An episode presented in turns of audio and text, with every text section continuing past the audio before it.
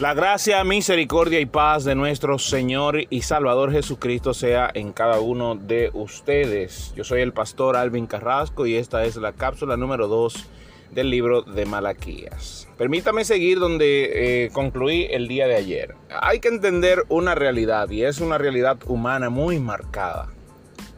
La realidad, la realidad humana marcada es que cuando no recordamos nuestra historia, y vivimos los últimos años sin darle entendimiento a todo lo que ha pasado para traernos hasta acá, entonces empezamos a dudar, nuestra fe empieza a fallar.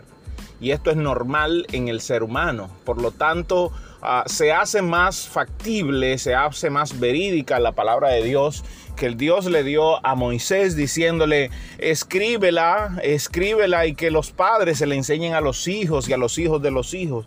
Porque lo que se buscaba aquí era el no olvidar la palabra de Dios. ¿Qué pasó con Israel? ¿Qué pasó con el pueblo israelita? Empezó a dudar de Dios y a olvidar las palabras del Señor. Habían pasado casi 200 años desde que Nehemías y Esdras habían construido la ciudad de Jerusalén y habían levantado el templo de Jerusalén, el templo de Dios, pero desde ahí en adelante no había mención de Dios, los sacerdotes se habían olvidado de Dios, el pueblo se había olvidado, los sacrificios que se hacían eran sacrificios vanos, no tenían respeto por la casa de Dios ni por lo que se hacía para la gloria de Dios. Su corazón no estaba en Dios. Su corazón no estaba en el Dios que le había sacado de Egipto, pero también en el Dios que le había sacado de casa de servidumbre de la tierra de los babilonios. Se habían olvidado totalmente de ello. Ellos tenían la excusa de decir que a Dios no los amaba. Incluso llegaron a pensar que Dios no era real, que era como los demás dioses de los demás pueblos. Por lo tanto, su corazón se volvió en contra de Dios prácticamente se volvieron necios, se volvieron ateos y todo lo que hacían era lo que habían visto los últimos 100, 150 años. Lo que vivieron en Babilonia, eso fue lo que los padres le enseñaron a los hijos.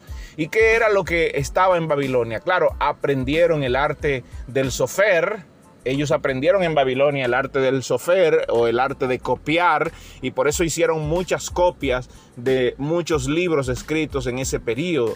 Pero también aprendieron otras cosas como el divorcio, a divorciarse de sus mujeres, eh, aprendieron a maldecir, aprendieron a presentar una ofrenda eh, sin nada en el corazón, solo porque se había hecho, se había hecho una costumbre la ida al templo se había vuelto una costumbre. Y por eso Malaquías, Dios levanta a Malaquías, que significa mi ángel o mi mensajero, para darle el último mensaje hasta que Dios hiciera silencio y viniera el Mesías unos 430 años después.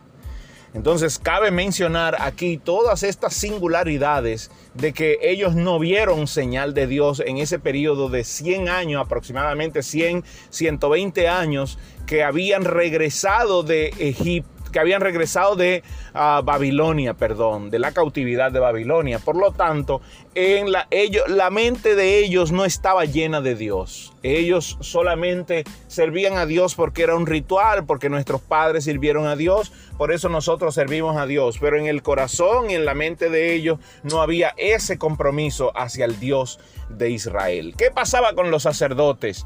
Los sacerdotes también se habían ufanados, se habían hecho vanos, estaban más pendientes de ah, trabajar para mantenerse, estaban más, más pendientes de la manutención que habían olvidado a Dios. Todo el mundo había olvidado las ofrendas a Dios, todo el mundo había olvidado el templo de Dios, por lo tanto el templo estaba descuidado, el templo estaba deshecho, no, no había quien enseñara la palabra de Dios y cuando eso pasa, entonces la fe del pueblo se desvanece.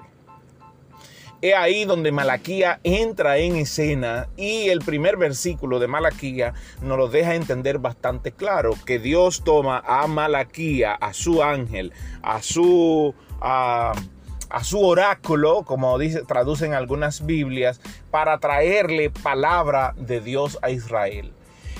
Es bueno señalar, es bueno destacar en esta cápsula que Malaquías tiene seis uh, puntos básicos en los cuales hay una discusión entre Dios y el pueblo. Los primeros tres puntos, a Dios está haciéndole preguntas y el pueblo está justificándose y condenando a Dios con sus palabras.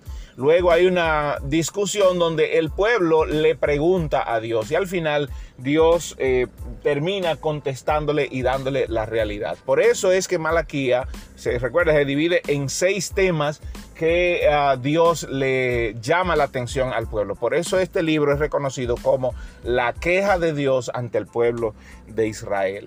Dios llama a Malaquía y el primer punto se empieza a destacar en el versículo 2 con el amor que ellos sentían hacia Dios y Dios le está diciendo, yo les amo a ustedes, pero ellos empezaron a preguntar, ¿y en qué tú nos amaste? Eh, no era Esaú, hermano de Jacob, dice Jehová, y amé a Jacob y aborrecí. Aquí aborrecer no significa odiar, sino no, no seleccionar. Es decir, Dios selecciona por su amor a Jacob y no a Esaú.